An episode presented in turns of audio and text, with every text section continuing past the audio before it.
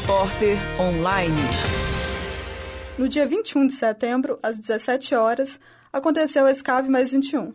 O evento faz parte da Semana de Ciência, Arte e Política, em sintonia com a Rio Mais 20, e tem como objetivo criar uma cortina arbórea nos limites com o anel rodoviário para proteção contra a poluição atmosférica e sonora.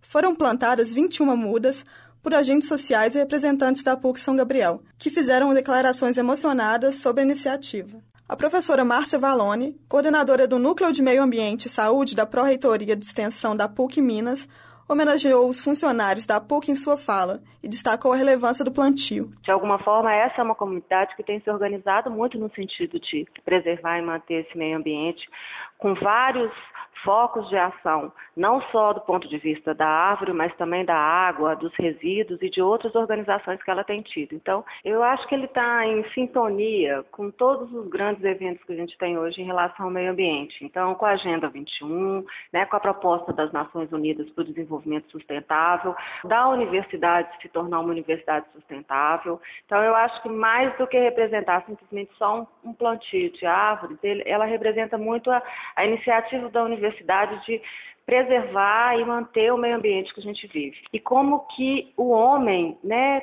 pode interferir negativamente, mas também pode interferir positivamente, dando o exemplo de como conservar o meio ambiente que ele recebeu, né, e melhorando esse meio ambiente para as próximas gerações. A ação não poderia acontecer em melhor hora, já que a data marca o início da primavera. Em ação conjunta à Escape Mais 21, os alunos de Jogos Digitais e o professor Marcelo Neri criaram um jogo que reproduz a ação, com plantio de árvores virtuais. Para conferir, acesse o Diário da PUC São Gabriel. Marcela Lopes, da Escape 2012, PUC Minas São Gabriel.